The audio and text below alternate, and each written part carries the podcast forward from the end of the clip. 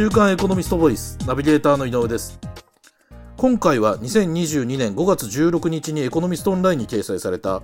待ったなし相続と登記という記事についてお話をお伺いします。週刊エコノミスト編集部の浜城さんにお話をお伺いします。よろしくお願いします。はいよろしくお願いします。と、浜城さん、この記事では、2023年4月に民法が改正されるという話題が取り上げられているのですが、その、はい、来年4月に、現在の民法のどのような点が改正されるんでしょうか？はい。えっと、実はですね、あの、ちょっと少し言葉足らずなんですけれども、はい、その民法の改正自体はですね、はい、2021年に、あの、もうされててですね、その施行がですね、来年4月、およびその再来年2024年の4月の、うん、まあ、登記の義務化という今回大きな目玉なんですけれども、なるほど。えっ、ー、と、そういったことが一連なされてですね、はい、大きなもん、また後で背景も説明しますけど、はい、来年4月に特に施行されるのが、その、現行のですね、はい、えー、相続財産管理人制度っていうのがあるんですけれども、ええこれは財産の保全を目的としたその、まあ、相続財産管理人っていうのを、とですね、はい、生産を目的とする相続財産生産人に、まあ、整理されることを意味するんですけれども、うんうん、まあ、これがなかなか使い勝手が良くないので、うん、あの、もう少しその、あの、相続財産、例えば、相続財産一部のその土地だけを処分するとか、そういうことが今現状できないんですよ。はいはいはい。要するに、えっ、と、亡くなった方から相続した場合、その、うん、えっ、と、預金とか、うん、もしくは負債も含めたですね、うんうん、特定のその資産だけをその処分するっていうことが、この現状の法律ではなかなか法法じゃできないんですよね。それでなかなか使い勝手が悪いので、えっ、と、この法改正に至ったっていう経緯がありますね。なるほど。で、今も少し話はありましたが、その、はい、そのような民法の改正は、その、なぜ行われるようになったんでしょう？はい。まあ、大きな背景はもうご存知かと思うんですけど、はい、あのいわ、いわゆる空き家ですとか、その、塩漬けになった土地とかですね、はい、あの、全国で今、所有者がわからない土地っていうのが、うん、国土のもう2割を超えてきてるっていう、ね、そんなにあるんですか？ね。ええ。ー、それによって、その、一番典型的なのは、その、あの、2021年のの3.11、あの、はい、東日本大震災の後の復興ですよね。うんうん。あの、いろんな、まあ、要するに復興に向けての、その、要は土地の登記のし直しだとか、その所有者誰だっていうことがわからなくて、うんなかなかその、復興に向けてのその、もう手間がかかったりだとかですね、うん、実施をその、まあ、あの、いわ所有権がはっきりしないもんですから、うん、なかなかそれを、まあ、もう要するに法法律をその、超えてですね、うん、なかなかそれを横断的にもっと使い勝手ないものにしていこうっていう問題意識が、今回のその法改正に至った経緯ではあるんですよね。なるほど。そうなんですね。はい、で、その、この記事では冒頭でですね、その、はい財産、財務の整理や遺産分割、えっと、はい、相続登記を放置していると、不動産を相続する際に身に覚えがない税負担を求められることがある。とこう述べられていて、はい、で、えその例としてですね、はい、その祖父母の代で相続登記をしていなかった土地をめぐって、はい、ええ。固定資産税の滞納問題が発生し、土地を相続した認識がない孫に課税徴収が及び、他の親族には納税を、が及ばないことになり、えっ、ー、と、トラブルになったケースが紹介されているんですが、はい。はい、えっ、ー、と、ちょっと長かったですが、これはどういうことなんでしょう？あ、要するにですね、はい、あのー、これ大西多分、皆さんも僕も一言じゃないと思うんですけど、はい、あのー、まあ、当然なことだから自分の、もう僕ら、僕らの年齢だとおじいちゃんとかおばあちゃんが亡くなってるわけですよね。そうですね。それで普通に考えたらそこの、まあ、あのー、自宅を長男が住み続けているなら、うん。当然その長男が相続を受けてですね、うん、そのおじさんから、うん、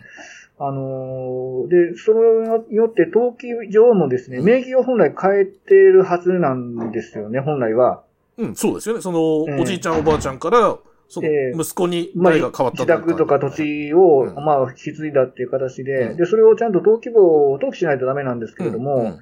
うん、意外にこれ手間もかかりますし、はい、その、実は、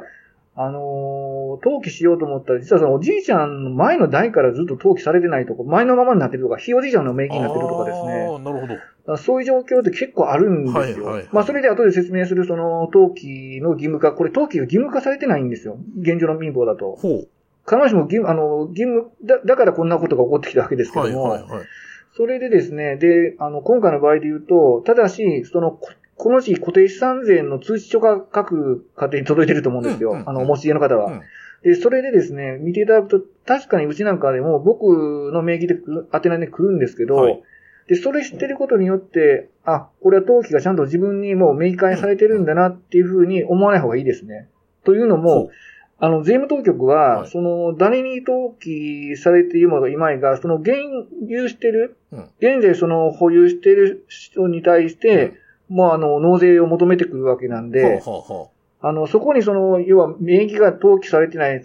されてなかろうだかろうと、うん、もう税務当局は、その、えっ、ー、と、そこに住まってる、現に保有していると思われる人物に対して、はい、えっ、ー、と、納税の通知をするわけで、で、の税を納めるように求めてくるわけですよね。はいはいはいはい。なので、ここにあったようなですね、うん、あの、孫やその、あの、まあその子供の代でですね、うんうん、あの、実は、まあそのもう亡くなって相続はされてない、明確でなくてもですね、あの、まあ、ずっとその、現に保有するものとして、はい、税務当局がその、納税を求めてくる。場合によっては、その、払い切れない場合には、その、まあ、財産の差し押さえとかですね。そういったことに今発展するっていうことで、結構これ、これおっかない話なんですよ。そうですよね。その孫としては、ね、あの、はい、いや、たまたまそこに自分は住んでるだけなんだと。うん、当然、今まで登記なんていう意識もしたこともないと。はい、ただ、ある日突然、その、うん、そこに住んでいるのはあなたですよね、と。はい。あの、実際にまあ、所有者というか、はい、そのお家を使ってるのはあなたですよね、と、いうことで、請求が届いちゃうっていう。そうですね。だから、その、まあ、子供とか孫、特に孫なんかだと、はい、自分がその相続者したなんていう認識ないまま、はい、延々と払う必要ないと思って、その、うん、それをですね、払わずにずっと来ちゃったら、うんうん、滞納っていう形で、あの、請求されてしまうっていう、そういうリスクがあるということですよね。なるほど。その、今教えていただいたような、その、突然の納税をめぐって、例えば、はい、今の場合だと、あのー、孫とその、なんていう、おじさんおばさんとかこうトラブルになってしまうとか、はい、例えばですよ、えー、孫同士でトラブルになるだとか、えー、はい、そういう親族間のトラブルっていうのは、その、来年の民法改正とその、まあ、相続登記の義務化によって今後増えてしまいそうですね。あの、ものすごく増えると思いますね。あの、ある意味ネタを起こすというかですね、あの、この手の話、相続ってやっぱり、あの、本当にその、まあ、資産家、内資産家じゃないから問題ないってあんまり安易に考えない方がいいと思うんですよね。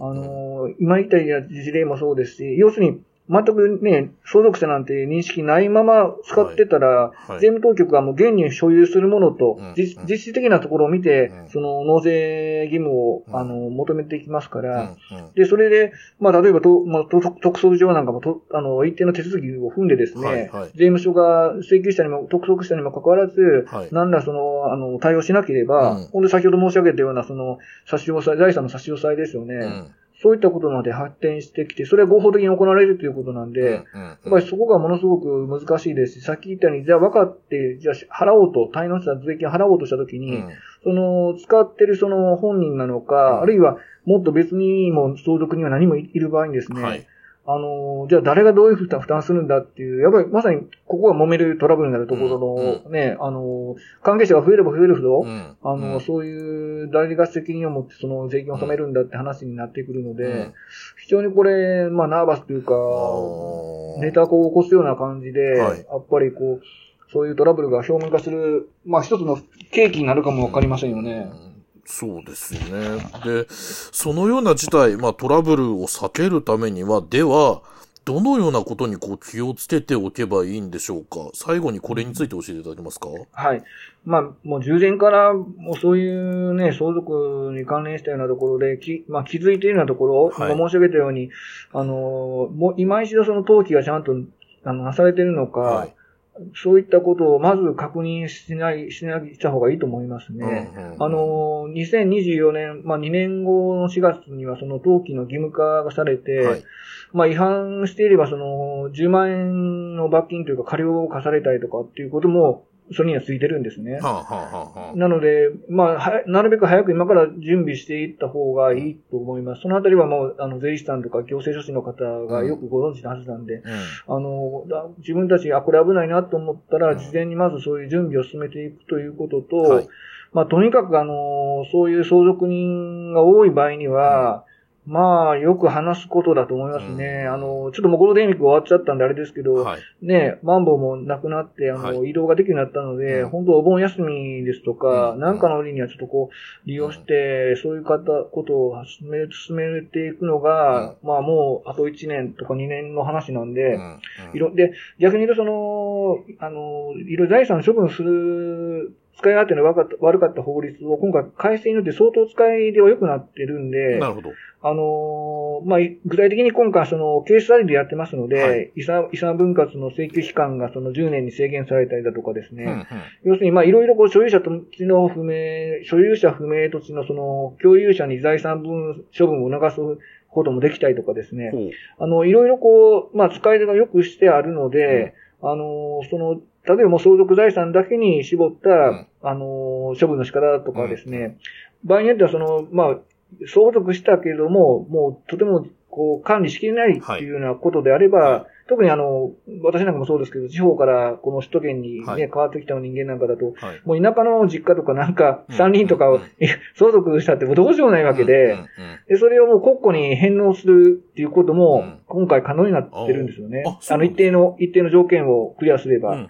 なので、まあ、相当に、だから、とにかく国としては、まあ、冒頭に申し上げたように、所有者不明の土地とか、そういったことがもう登記されない、所有者がもう誰かさっぱりわかんないようなところの土地がどんどん増えていく、この状況を、まあ、少しでも改善していって、あのー、本当にこう、空き家とかですね、塩漬けの土地ができると、はい、地方なんかもそうですけど、やっぱり治安の問題にもなってくるんですよね。あ、あのー、不法投棄されたりだとか、はい、あのー、やっぱまし、含めて、まあ、ゴースタウンって言うと失礼ですけど、うん、あの、やっぱりその、な、ちゃんとした形で管理者が、あの、管理しておかないと、やっぱりその治安が悪くなったり、いろんなこう問題が出てくるので、まあそれを、まあ踏まえて、こういう民法改正に至ったっていうのが今回の大きな流れですね。なるほど、わかりました。ありがとうございます。今回は週刊エコノミスト編集部の浜城さんにお話をお伺いしました。浜城さんありがとうございました。はい、ありがとうございました。こちらの記事はエコノミストオンラインにも掲載されています。ぜひご覧ください。